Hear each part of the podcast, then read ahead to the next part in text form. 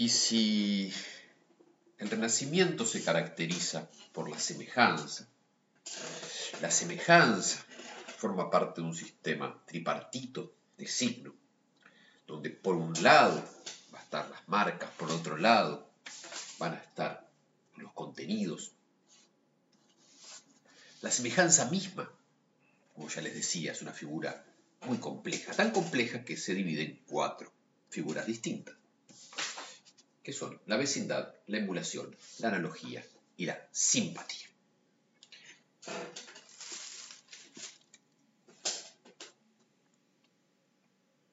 Empecemos por la conveniencia, o, para decirlo en términos más sencillos, la vecindad.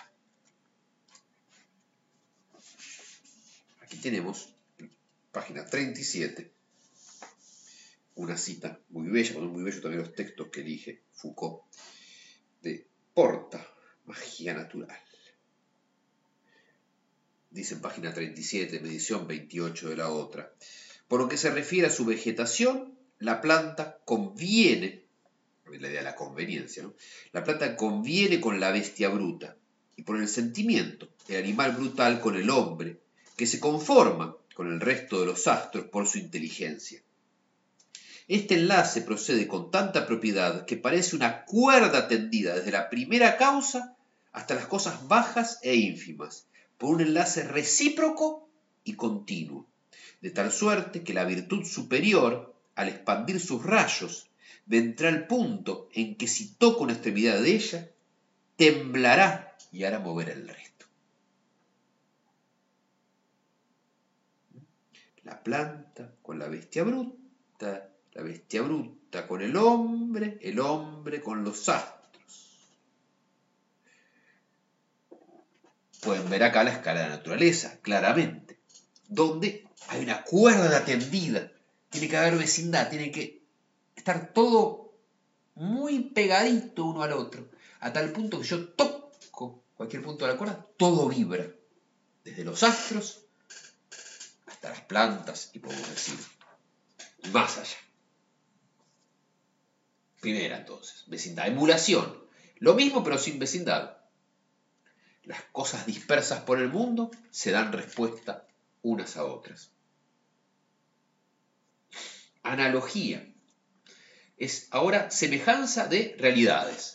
Semejanza de realidades donde el hombre aparece como un ser privilegiado.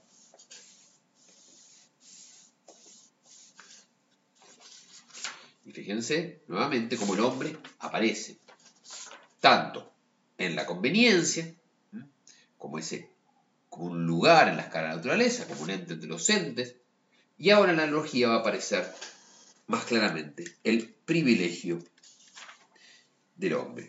Leemos en página 40 o 31 de la otra edición. Existe en este espacio surcado en todas direcciones un punto privilegiado, está saturado de analogías. Este punto privilegiado, saturado de analogías, es el hombre. Lo dice Foucault. Que en esta proporción, este punto privilegiado es el hombre, que está en proporción con el cielo y también con los animales y las plantas. Lo mismo que con la tierra, los metales, las estalactitas o las tormentas. Erguido entre las fases del mundo, tiene relación con el firmamento. Su rostro es a su cuerpo lo que la faz del cielo al éter. Su pulso, palpita en sus venas como los astros circulan según sus vías propias. Las siete aberturas forman en su rostro lo que son los siete planetas del cielo. Pero equilibra todas estas relaciones y se las reencuentra, similares en la analogía del animal humano con la tierra en la que habita. Su carne es gleba, sus huesos rocas, sus venas grandes ríos, su vejiga el mar y sus siete miembros principales, los siete metales que se, que se ocultan en el fondo de las minas. Fíjense. Confusión entonces la analogía y el hombre como lugar privilegiado porque está plagado de analogías. Ese es el privilegio del hombre. Ser la semejanza, contener tanta semejanza oculta. La tercera forma, ya no es la vecindad, ya no es la emulación, ya no es la analogía, sino la simpatía, tiene la cosa que cae como un rayo. Nada lo presupone y altera en dirección de lo idéntico. lo que estaba alejado. Entonces, de golpe, dos cuestiones que estaban totalmente, la simpatía, ¿no? Dos cuestiones que parecían totalmente alejadas, muestran en la simpatía una inesperada relación. Y todo tiende por la simpatía a unirse. Todo altea lo diferente en dirección a lo idéntico, dice. Y es muy importante entonces que sea compensada por la antipatía, pide que todo se termine pegoteando. ¿no? Si todo simpatía, simpatía, simpatía, simpatía, el mundo se transforma en una pelota toda unida. Y esta entonces, volvemos al pizarrón del Renacimiento, es la complejidad del elemento de la estudia tripartita, semejanza. Ahora vamos a detenernos un segundo en otro elemento, las marcas. Las marcas que no son meras palabras, meros signos, voces vacías, ¿no? Marcas van a ser lo que se llamaban en el Renacimiento las signaturas, las firmas, a las que Foucault le dedica el segundo apartado, donde va a aparecer la complejidad de este lado material del signo que uno suele tomar por el más simple, una palabra. Es solo una palabra, el problema no es la palabra rosa, sino la complejidad de la rosa. Leo página 44 de mi edición, 34 de la otra. Conveniencia, emulación, analogía y simpatía nos dicen cómo ha de replegarse el mundo sobre sí mismo, duplicarse, reflejarse o encadenarse para que las cosas puedan asemejarse. Para que las cosas puedan asemejarse, el mundo tiene que seguir las reglas de la conveniencia, la emulación, la analogía, la simpatía. Si no hay vecindad en el mundo, si no hay analogías en el mundo, mal podría nada asemejar. Nos dicen entonces las figuras de la semejanza cuáles son los caminos de la similitud y por dónde pasan. Pero no nos dicen cómo se la ve a la semejanza, ni por qué marca, por qué marca se la reconoce. ¿Por qué marca voy a reconocer semejanza? Fíjense que la analogía es muy misteriosa. Los siete metales, los siete miembros principales del cuerpo. No es obvio, no es evidente, no va de suyo. Las marcas son entonces, vuelvo a recordar, este elemento de la estructura tripartita que luego se transforma en significante. Dice Foucault, página 45, 35 de la otra edición, la figura visible son las marcas que arrancan a la semejanza de su profunda invisibilidad. Entonces la semejanza está invisibilizada, está enterrada. Y las marcas lo que hacen no son medio convencional de comunicación, sino lo que permite arrancar esas semejanzas de la profundidad donde están enterradas. Es muy diferente la relación de un significante y un significado, se dan cuenta ustedes. Y aquí está el asunto. Entonces, conocer es interpretar signos. Página 58-48. Y entonces, la semiología asigna los signos va a ser una hermenéutica, dice página 48 o 38. Y de ahí, algo que parece en el tercer apartado como algo descolgado, el rol de la adivinación, que se identifica con el conocimiento. Claro, la adivinación deja de ser esta cuestión de uh, la astrología, miren los astrólogos, eso no es ciencia. No, no, no, escúcheme. ¿Qué hace la astrología? ¿Qué hace la adivinación? Leyendo las hojas del té, leyendo la palma de la mano, está descifrando signos. Y lo mismo tiene que hacer cualquier saber, cualquier signo oculto, desenterrar, desenterrar. ¿no? Se trata de descifrar, de interpretar. La idea de la interpretación la lectura como interpretación. Esto parece mucho en nuestro pensamiento de la filosofía, ¿no? Leer filosofía es interpretar. Leer los autores más complejos, leer a Hegel, ¿qué es interpretarlo? Claro que sí. No hay hechos, solo interpretaciones, dice Nietzsche. Interpretar, buscar semejanzas, simetrías. Muy bien. Ese es el rol de las marcas. Las marcas deben ser interpretadas. Interpretando las marcas, arranco la semejanza, el otro elemento de la estudia tripartita, de su profunda invisibilidad. Excelente. ¿Y qué pasa con el otro elemento? El elemento contenido. Ojo, todo es contenido también. Yo les decía, el lenguaje es parte del mundo. No es algo externo al mundo. El mundo también es lenguaje, las marcas son parte del mundo, no están en otro lado. Y al mismo tiempo, las palabras, como habíamos visto los vegetales, de las primeras citas que leímos, se interpretan como cosas. Pero las palabras se interpretan como las cosas también. Las cosas son un lenguaje, esconden y manifiestan un enigma. Ponle en página 52 o 43. Las palabras, al mismo tiempo, son cosas a descifrar. Este juego. Con una diferencia muy importante para la época. La naturaleza es una sola. Los lenguajes son muchos, dice página 53 o 43. Lo que se busca, en definitiva, es la soberanía cuando uno interpreta los muchos lenguajes. Se busca la soberanía del texto primitivo, originario, la idea ¿no? de que Dios había hecho el lenguaje transparente, y esta transparencia original del lenguaje fue destruida en Babel. Se perdió la semejanza perfecta que el lenguaje debía contener, y ahora el lenguaje tiene una relación de analogía que se trata de descifrar.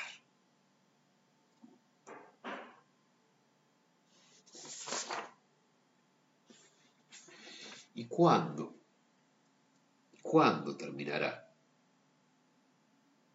entonces con esto terminamos la estructura tripartita. Entonces tenemos las marcas, que pueden ser palabras, pero pueden ser cosas, las semejanzas con sus cuádruples figuras, y luego los contenidos, que nuevamente pueden ser palabras o pueden ser cosas. Y por esto la tripartita se resuelve en una figura única. Espero que esto ahora resulte a ustedes más claro y evidente. Entonces termina el capítulo 2, la prosa del mundo, con el apartado llamado El ser del lenguaje, donde el nacimiento encuentra su fin. ¿Cómo encuentra su fin? ¿no? Pensemos nuevamente el final de las frases y las cosas, ¿no? Si estas disposiciones vinieran a modificarse como emergieron, el hombre se disolverá. Y lo mismo pasó con la semejanza, su primado, la estructura ternaria del siglo. ¿Cómo desaparece el primado de la semejanza como el episteme del desciframiento e interpretación como el trabajo científico? Bueno, justamente cuando lo ternario se hace binario. Ahora, la copertenencia del lenguaje y de las cosas se fractura. Ya no es más. Las cosas son palabras y las palabras son cosas. Sino que palabras y cosas las palabras y las cosas del título del libro, se separan. Y el problema va a ser ahora, en la época clásica, cómo vuelvo a vincularlas. Lo ternario es así binario. Pasamos ahora a la época clásica, les aviso, hacer una anticipación de, este episteme. Pasamos ahora a la época clásica, lo ternario se se hace binario, hay un significado, un significado un significante y un significado. Del lado del significante tenemos la representación. Del lado del significado tenemos el ser. Ahora, ¿cómo es posible? ¿Cómo es posible que se vinculen significante y significado si no hay ningún otro término? ¿Cómo se vinculan? ¿Cómo puede ser? Y fíjense que en la episteme que nos es contemporánea, también subiré estos dos pizarroncitos, entonces tenemos el primer sistema binario, que es el de la época clásica, donde tenemos dos elementos, significante y significado. Significante es la representación, representación es la palabra, así como semejanza la palabra del Renacimiento, representación es la palabra de la época clásica. Entonces, en esa palabra, la representación tendrá que producir al ser. La expresión será, la imagen sale del cuadro emerge de la estructura de la representación, el ser de las cosas. Ya no se trata de encontrar las semejanzas ocultas, sino se trata de, lograr que en el juego de las representaciones pueda surgir el ser de las cosas. Ese es el rol del conocimiento en la época clásica. Y veremos, más adelante aún, el camino inverso que produce la eh, episteme contemporánea, donde ahora lo que va a pasar es que nuevamente se mantiene la estructura binaria, significante-significado, pero ahora el significado va a producir su significante. el hombre es un significado que engendra las representaciones. Los saberes engendran la representación de los saberes. Vemos cómo ocurre ese gran misterio. Entonces, en la época clásica, el cuadro produce su ser. Les había dicho, la frase, la expresión es, la pueden encontrar en la página 26 o 18, la imagen sale del cuadro. La imagen sale del cuadro. ¿Qué quiere decir que la imagen sale del cuadro? Que la lógica intrínseca del cuadro, fíjense que para, tengan en cuenta para Foucault la idea de representación, la idea de cuadro, cuadro que puede ser un cuadro matemático, podríamos decir, pero también puede ser el cuadro pictórico, de allí el famoso inicio, para decir las cosas, muy misterioso, con las meninas, que ha sido eh, sumamente discutido. Para mí, lo que está mostrando las meninas es la manera en la cual en la época clásica la lógica de ese cuadro era producir una representación que producía su propia imagen, su propio significado, a través del juego de los elementos de las meninas, ¿no? la composición, la luz, los elementos.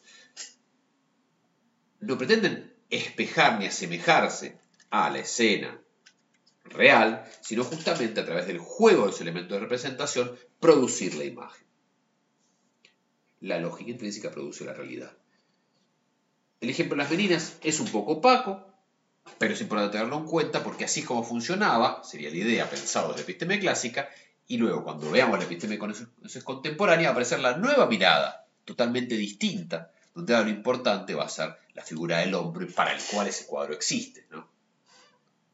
En la época que es contemporánea, lo importante ya no va a ser ese juego de representaciones que produce la imagen, sino que va a ser el espectador que lo mira y ocupa el lugar del rey, y por eso está el espejo en el fondo del cuadro donde se ve el rey, vamos a verlo eso. Pero ese elemento tan importante, ¿no? me acuerdo que la primera vez que lo vi, el cuadro, tuve la, suerte de, verlo en el Prado, ¿no? estaba ahí mirándolo y tenía flashé, uh, ocupo el lugar del rey, uh, qué flash total. Bueno, ese flash total somos nosotros, no es la lógica con la que Velázquez produjo el cuadro.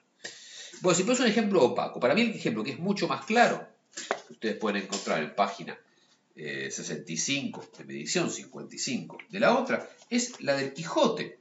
¿no? Esta idea de que la segunda parte de la novela, Don Quijote encuentra personajes, estoy leyendo, que han leído la primera parte del texto y que lo reconocen a él, a Quijote, el hombre real, como el héroe del libro. El texto de Cervantes se repliega sobre sí mismo, se hunde en su propio espesor y se convierte en objeto de su propio relato.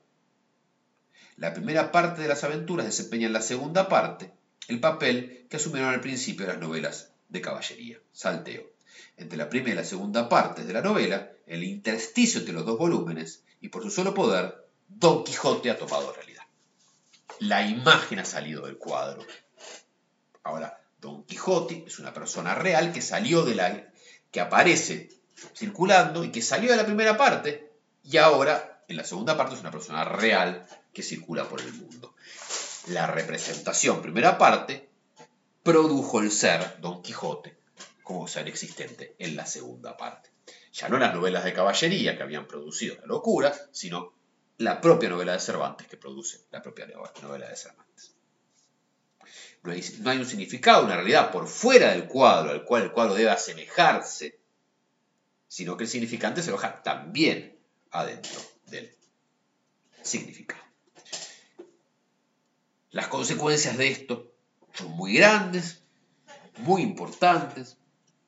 Vamos a ver, desde el modelo cartesiano hasta todos los saberes, hasta todo el famoso problema muy, muy típico, muy importante, ustedes lo conocen, del siglo XVII y la matematización de la realidad, como esta idea del código cartesiano, la matematización de la realidad, que a Descartes también le da, le da cara, y todos estos saberes que tanto le interesa estudiar a Foucault, especialmente, que son la gramática general, la historia natural el análisis de la riqueza, en todos estos aparece el rol del cuadro y del cuadro que produce el ser de las cosas. Sobre todo esto hablaremos la semana que viene. Espero que tengan una muy buena semana.